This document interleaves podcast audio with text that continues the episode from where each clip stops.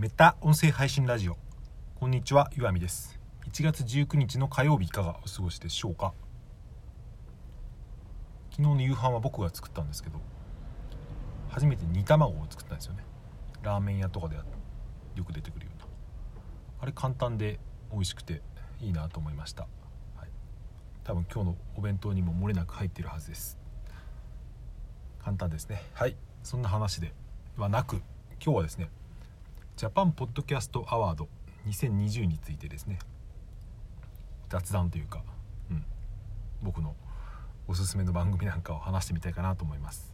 うん、全然ノミネート作を全部チェックしてるとかではないので本当に雑談以上の何者でもないんですが、うん、まあこの番組のコンセプトは音声配信について語ることなので、はい、コンセプトには沿っているかなと思いますが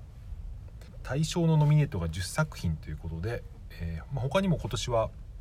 個人パーソナリティとかなんかいろんな賞があるみたいですね、うん、ちなみにこのジャパンポッドキャストアワード2020っていうのは何かというと多分去年から始まったんですよね。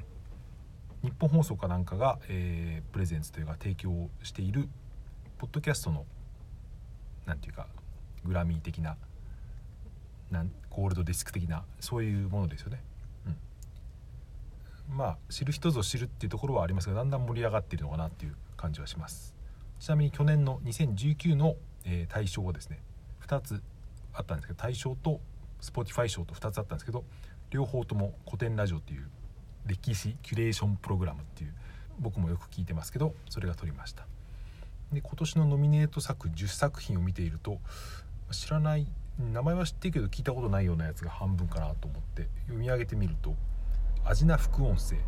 これはちょっと聞いてみたけど、うん、僕はあまり好きじゃなかった。まあいいや。あと古典ラジオと、えー、あとこれはですねロバートってあのお笑いの3人組の方いるじゃないですか。聞くコント番組っていうのをやっていてこれがノミネートに入ってました。あとデスラジオいつか聞いたら死ぬダークウェブとかなんか悪魔崇拝とかそういうことみたいですね。あともう一個夜のミステリーってこれも多分そういうミステリー系ですよね。僕が聞いてるのあそうですね「こんにちは未来」っていう去年の2019のポッドキャストアワードにもノミネートされてましたけど、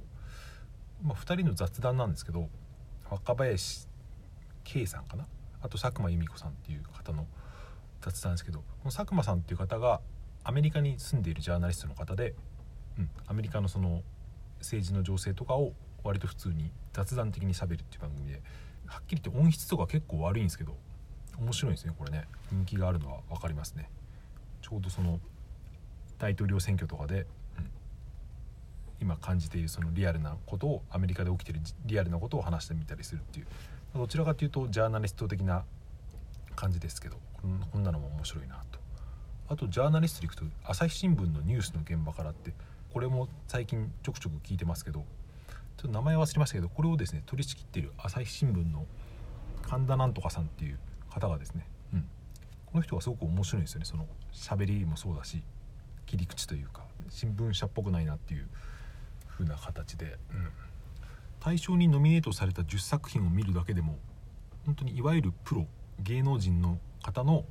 番組とか新聞社のプロの番組と古典ラジオ、まあ、これも古典もプロですけどあとなんだろうな。そんなにプロじゃないというか喋りに関しては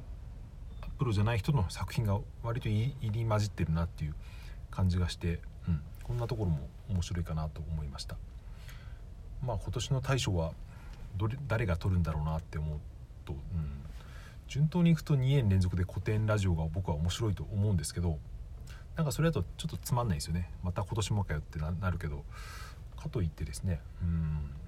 例えばこのロバートの番組とか撮るとなんかそれはそれでですねプロが入ってきてかっさらってったみたいな気もするし、うん、どうなのかなとか思いました。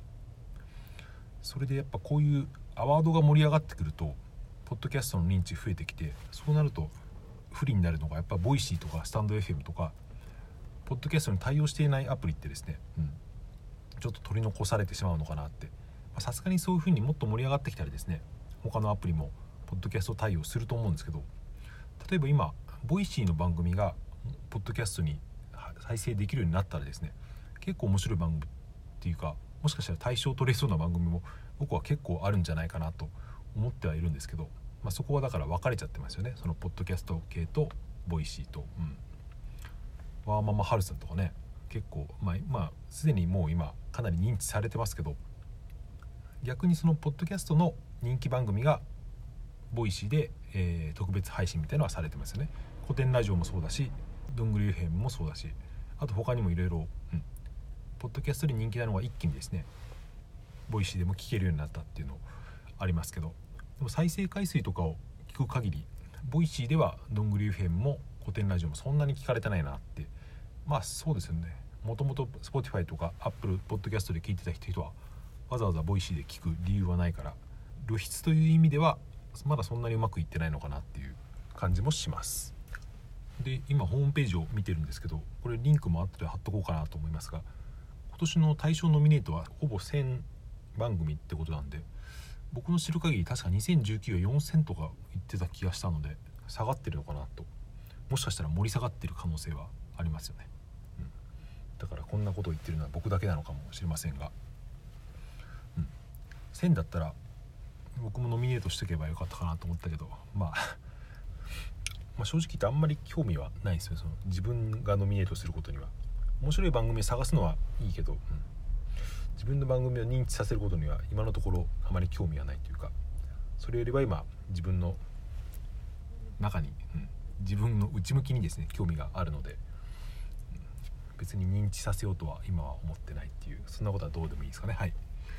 えー、最後に、えー、コメントをですねスタンド FM の方にコメントを1件いただきましたので短いコメントですが、えー、これ確か一昨日ぐらいのですね配信の最後に僕がギターを弾いたことに関してですね、えー、ちかこさんがお褒めの言葉をいただきました。ギターめっちゃいいですねと。息子さんの声がいい合いの手ということでこういうの嬉しいですね。うん。なんか、うん、これに懲りずにですねまた家で配信する時はギターをちょっと最後に入れてみたりとかしようかなと。多少でも聴いてもらえるっていうことが分かると、うん、練習する気になるっていうですね。まあそれでも練習しろって話なんですけど、はい、そんな感じでいろんな方面から、えー、皆さんに楽しんでいただければと思っております。はいそんな感じで今日は終わりにしたいと思います。最後までお聴きいただいてありがとうございました。今日も良い一日をお過ごしください。それではまた明日。さようなら。